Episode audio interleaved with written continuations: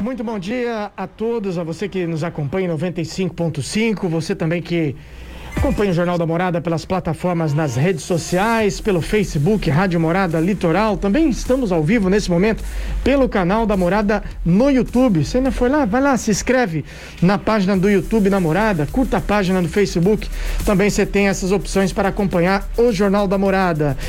Hoje a gente começa falando de trânsito, obviamente, mas mais uma vez sobre os buracos na SP55. Dessa vez, o Jornal da Morada subiu a serra hoje lá no Palácio dos Bandeirantes para levar essa demanda do Litoral Norte. A gente apresentou aqui durante a visita do governador, mas também não fomos lá muito ouvidos. E hoje quem está em São Paulo já deve estar chegando lá no Palácio dos Bandeirantes. É o Júlio Buzzi, não é isso, Júlio? Está chegando aí no Palácio dos Bandeirantes para entregar essa reivindicação do Litoral Norte, que essa questão dos buracos na SP55. Bom dia. Oi, Gustavo, bom dia, bom dia para você, bom dia, Cadu, Natália, todos os ouvintes aí da Morada FM. É isso aí, estamos aqui chegando já muito próximo aqui do Palácio dos Bandeirantes, estamos a uns 20 minutos, um dia de sol aqui em São Paulo eu, eu Caíco, nosso gerente Caíco, que conduzindo muito bem o veículo, como ele conduz a rádio, estamos quase chegando, tudo tranquilo e mais tranquilo não foi o trecho do treme-treme, viu? Ah, o trecho da rodovia da SP55 é terrível, inclusive fizemos umas fotos que estamos encaminhando para assessoria do governador, já que esse vai ser o, a nossa pergunta para ele, né? É um encontro, uma coletiva com rádios do interior e litoral e a pergunta vai ser justamente sobre a SP55. Pergunta essa que você fez para ele na, durante a visita aí a retomada das obras do contorno, que ele não respondeu, falava, pediu para falar com o João, como a gente disse aí ontem, né? Falamos com o João Otaviano, mas de efetivo nada, de efetivo mesmo nada aconteceu. Mas hoje a gente vai perguntar para o governador né, essa coletiva e esperamos aí que tenha uma, uma resposta convincente, né? E de que alguma coisa efetiva possa acontecer aí no, nos próximos dias ou nos próximos meses, que olha, passamos a por volta das cinco e meia da manhã, por ali, pouco antes das seis da manhã, uma buraqueira que não tá fácil não, viu? É verdade. Pra tirar foto de buraco ali não foi, não foi difícil. É, não é difícil, Júlio, é verdade. Ontem, ainda no início da noite, eu passei também, fui a Caraguatatuba, esse trecho de, entre a Enseada, a divisa de São Sebastião com Caraguatatuba, é, tá realmente cada vez mais difícil, ainda mais depois desse período de chuva, os buracos são verdadeiras crateras, um, um, uma pequena desatenção ali, você cai com, com o carro, cai literalmente, quebra a roda, amortecedor. No caso dos motociclistas, ainda pior. O risco de acidente tem tá cada vez maior na SP55. Alguma medida tem que ser feita antes da temporada de verão. Espero que o resultado seja positivo. Vocês já estão chegando aí no Palácio dos Bandeirantes? Já, que... já estamos aqui há uns 15, 20 minutos no que... Palácio dos Bandeirantes, aí tem toda aquela aquela burocracia, aquele protocolo para entrar, né? Mas a coletiva marcada para as 10 é, o governador costuma ser pontual, né? Então, a gente está chegando aí, tá, tá um trânsito relativamente tranquilo aí, daqui a pouquinho a gente está chegando. E até no final do ano a gente volta aí falando de repente já de, próximo lá de dentro do, do palácio, enfim, com mais informações e, e como que está a movimentação aí por conta dessa essa coletiva que deve ser uma das últimas, ou se não a última, com os veículos de, com as rádios do interior, é, antes do governador se afastar se eventualmente ele se ele for é, o escolhido nas prévias do PSDB como candidato à presidência, prévias que acontecem no dia 21 de novembro. Né? Tá aproveitando, Júlio, vocês passaram também pela rodovia dos Tamoios, movimento tranquilo, acredito, desde da manhã, né? Sem neblina, um pouco de neblina, somente no, no trecho de já de Planalto, ali perto de Paraibuna, mas um movimento tranquilo, é, sem, sem neblina, estava sossegado ainda. Não tinha começado as obras, né? Não tinha pareciga ainda porque era cedo, mas movimento tranquilo na, na, na Tamoios. Tá certo então, Júlio. Daqui a pouco a gente volta então a fazer contato aí pra você trazer aí mais informações. A morada levando aí essa reivindicação do litoral norte na entrevista coletiva daqui a pouco com o governador do estado, João Dória. Legal, Gustavo. Daqui a pouco a gente volta com mais informações e todos os detalhes na edição de amanhã do Jornal da Morada Voz do Povo, né? Tá certo. Júlio Buzzi, direto de São Paulo, já chegando lá no Palácio dos Bandeirantes, lá no bairro do Morumbi. Como precisa. Alguma coisa precisa ser feita. Ontem, como dizia, passei pela mais uma vez, né, entre São Sebastião e Caraguatatuba, aquele trecho em frente à Escola Avelino, no Porto Novo, o trecho já do Jardim Britânia, mesmo ali a, a descida da Serrinha da Enseada, aí no, no caso em São Sebastião. Tava até comentando ontem, Gustavo, que quando você desce a Serrinha da Enseada ali, você não sabe pra onde você vai, né? Você, você vai pra direita ou pra esquerda. É, você tem que escolher, escolher o buraco menor é. para cair, né? Pois é. Não tem jeito. Vamos passar então pelas rodovias da, da região, a situação de momento, então, para você que está saindo de casa, está indo ao trabalho, vai viajar. Nesse momento, boas condições de tráfego ao longo de todo esse P55. Claro, a situação, o problema são os buracos, mas o movimento bastante tranquilo nesse momento ao longo de toda a rodovia que corta o litoral norte. Boas condições de tráfego também na na rodovia Oswaldo Cruz, que liga Taubaté ao Batuba, também na Mogi Bertioga, sem pontos de lentidão. Na Tamoios, nesse momento, a concessionária informa que o tempo é parcialmente nublado, mas trânsito livre. Atenção para as obras a partir do quilômetro 64 no trecho de Planalto e no trecho de Serra tem o pare e siga por conta aí das obras de duplicação. Por falar na Tamoios, tem uma notícia aqui, a rodovia dos Tamoios terá bloqueios momentâneos na amanhã, amanhã pela manhã, para aferição de dois radares fixos. Esses equipamentos estão localizados no quilômetro 30 e também no quilômetro 42,7, ambos no sentido litoral. Essa interdição será realizada pela concessionária com apoio da Polícia Militar Rodoviária. No período da tarde, um bloqueio no quilômetro 29,9, a partir da uma da tarde. Todos esses bloqueios, tanto os dois pela manhã quanto esse no período da tarde, terá duração aí, terão duração de cerca de 20 minutos. E aí, na sequência também, ainda à tarde, tem um bloqueio no quilômetro 41,8, também com duração de 20 minutos. Tudo isso, então, para aferição dos radares fixos que a gente sabe tem aí na rodovia dos Tamoios. Vamos saber da travessia de Balsão Sebastião e Ilhabela nesta manhã Manhã que amanheceu um pouco melhor, agora mais nublado, mas estava já um pouco mais ensolarado. Nesse momento, na travessia São Sebastião e Ilhabela, de acordo com o departamento hidroviário, são três embarcações de operação. A gente observa aqui pelas câmeras. Não tem fila, tanto do lado de São Sebastião, do lado de Ilhabela, a fila chega ali próximo à cabine da, da TPA, mas bastante tranquilo, tempo de espera de 30 minutos. E a travessia Atenção aí você caminhoneiro, opera com maré baixa, o que impossibilita o transporte de veículos pesados. Falei aí desse tempo mais nublado, amanheceu até um pouco ensolarado. Vamos saber então como fica a previsão do tempo. Jornal da Morada. Previsão do tempo. Pois é, Gustavo, 9 e 10, segundo o site Clima Tempo, para esta quinta-feira, dia de sol com algumas nuvens e à noite poucas nuvens no litoral norte. Máxima para hoje 26 graus. Tá certo, antes de chamar o Weber de Carvalho, fazer uma notícia aqui que o governo do estado de São Paulo solicitou ontem autorização da Agência Nacional de Vigilância Sanitária para liberação e início da vacinação contra a Covid de crianças de 5 a 11 anos de idade. O governador João Dória havia informado que o estado faria essa solicitação e fez isso ontem numa entrevista coletiva também. E está confirmada então essa solicitação do estado a autorização da Agência Nacional de Vigilância Sanitária para que crianças de 5 a 11 anos de idade possam também receber a vacina contra a Covid-19. E por falar em Covid-19, uma notícia que chama a atenção, uma notícia internacional, o Reino Unido autorizou o medicamento antiviral oral contra a Covid-19. O medicamento chama Monopiravir, produzida pela farmacêutica MSD e teve a primeira autorização para ser utilizado contra a doença no Reino Unido. Tá aí uma boa notícia, né? Um medicamento, esse aí de forma oral, que poderá aí futuramente ganhar o mundo, né? Nesse momento já começa a ser usado após a aprovação lá no Reino Unido. 911, agora sim, vamos a Caraguatatuba, Weber de Carvalho. Olá, Júlio Buzzi, bom dia. Bom dia, Gustavo Gama.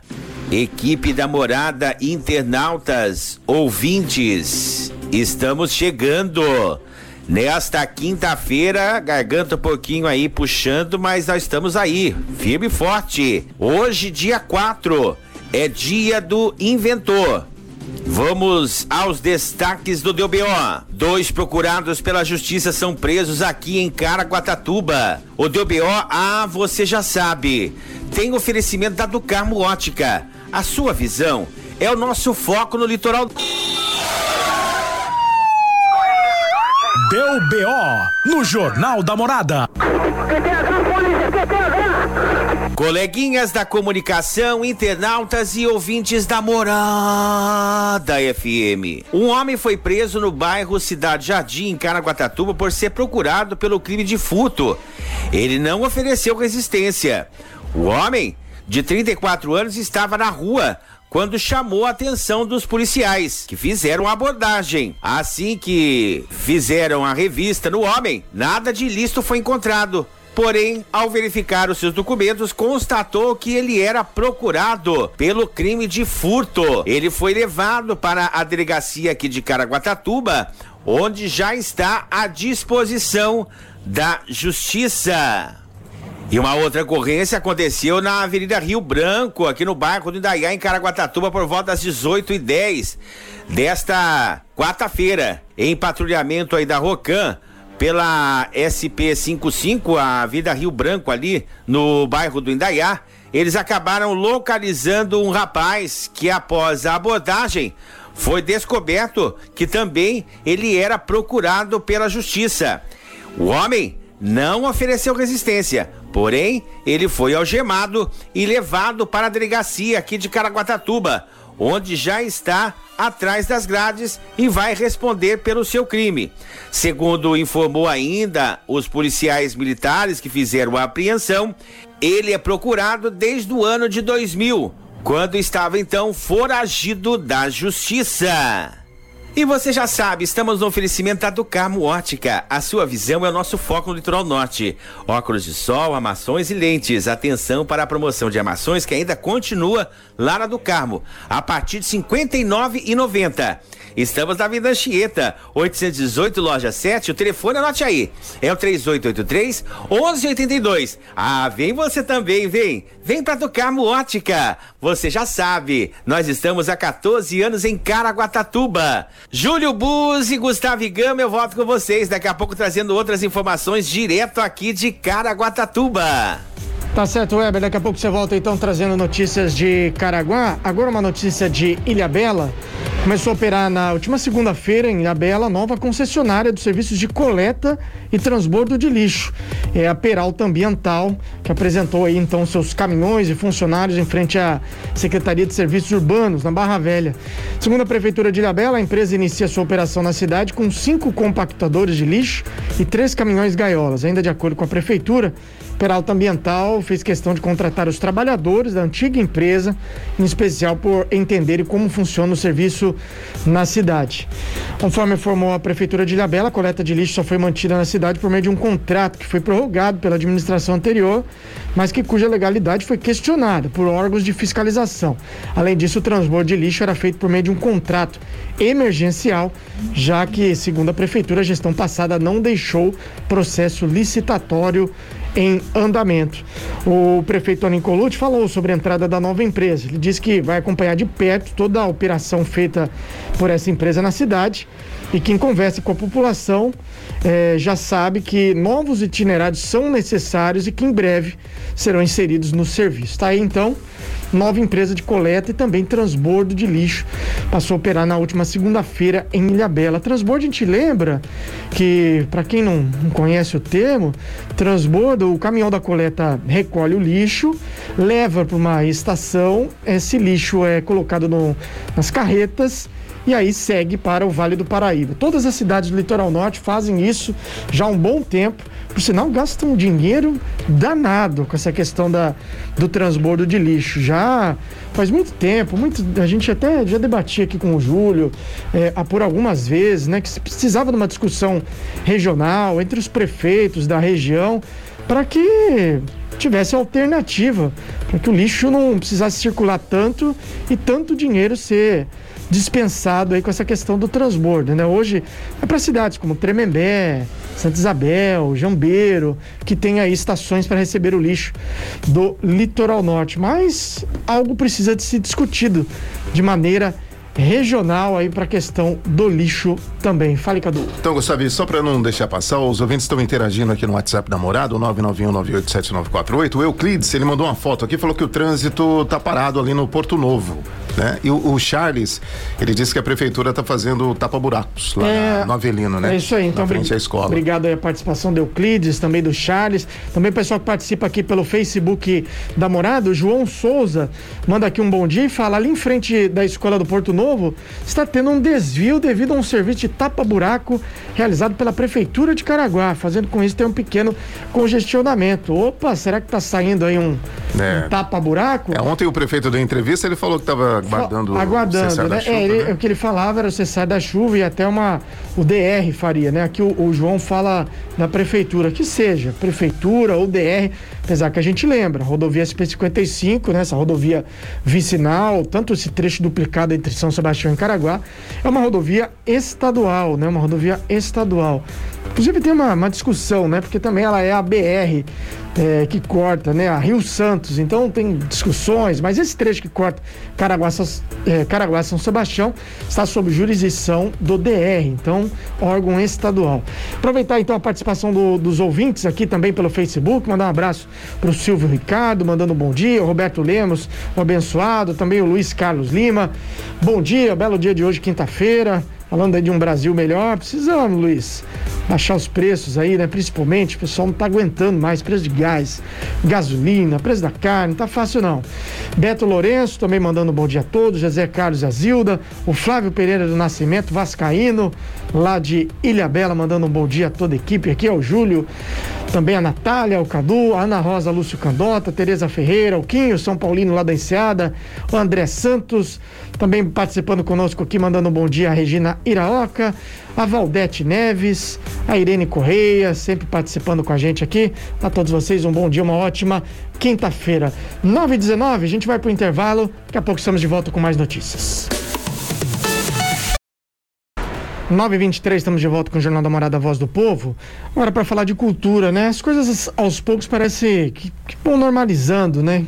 E que bom, né? Graças a Deus, graças à vacina, as pessoas se vacinando e a gente pode ter a expectativa de ter um fim do ano, um fim do ano um pouco melhor, né? Pelo menos nessa questão sanitária e de saúde.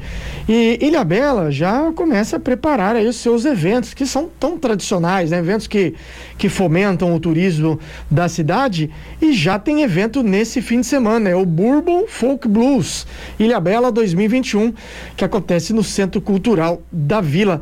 Está conosco na linha o secretário da Cultura de Ilha Bela, Marquinhos Gucci. Secretário, bom dia, obrigado pela sua participação conosco aqui no Jornal da Morada Voz do Povo. É isso, né? Já dá para para pensar em dias melhores e Ilha Bela já prepara aí o seu, seu primeiro evento de grande porte aí na área cultural, não é isso? Bom dia. Bom dia, Gustavo, bom dia aos ouvintes da Rádio Morada. É, Gustavo, é isso aí. Graças a Deus a pandemia aí passando, né? Graças ao trabalho feito aqui pelo nosso prefeito Tony Colucci, toda a equipe de saúde, já fizemos o primeiro evento presencial, né, do Boteco Cultural, mês passado. E agora, esse final de semana, 5, 6 e 7, ah, mais uma edição do Burbo Folk Blues, com grandes atrações. É, é, secretário, é um evento que já foi realizado, né, um bom tempo em Ilha Bela e agora volta, né, e, e, que fomenta, né, traz um público, um público seleto, né, que curte folk, que curte blues e que que vai gastar na cidade, né, vai deixar recursos na cidade, né? É verdade, é verdade, Gustavo. Esse evento é, está no calendário do município, né? Então, assim que começou a abrir aí e melhorar aí todo essa questão da pandemia, nós já começamos a, a pensar neste evento, assim também como o Jazz, dia 19, 20, 21, vem aí também a programação do Jazz, né? Mas esse final de semana, mais uma edição especial do Bourbon Folk Blues, trazendo um público de qualidade e fomentando também a economia aqui local. Quais que são os destaques aí dessa programação do Bourbon Folk Blues para quem for curtir o fim de semana em Ilha Bela, secretária? Então, Gustavo, nós temos na sexta-feira o show principal com a Vanessa Jackson. No sábado temos Decime Brothers e Vasco Faé. E no domingo a grande atração Ira Folk, no Centro Cultural Valdemar Belisário, ali no centro, na vila.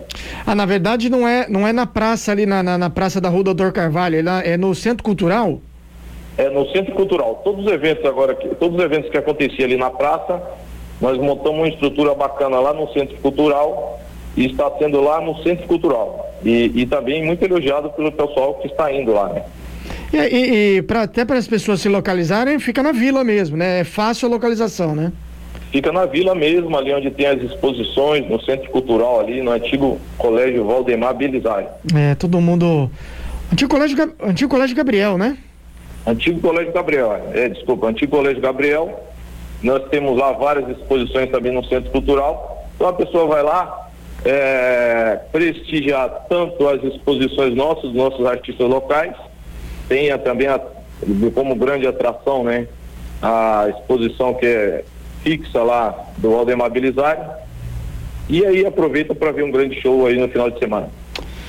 Muito legal, né? A expectativa aí de, de movimento voltando, né? Ilha Bela que já se prepara também para receber aí a questão dos transatlânticos. E, e, secretário, tem uma notícia também aí da sua área, da área de, de cultura, e, e o senhor falou de exposições. É, a prefeitura está.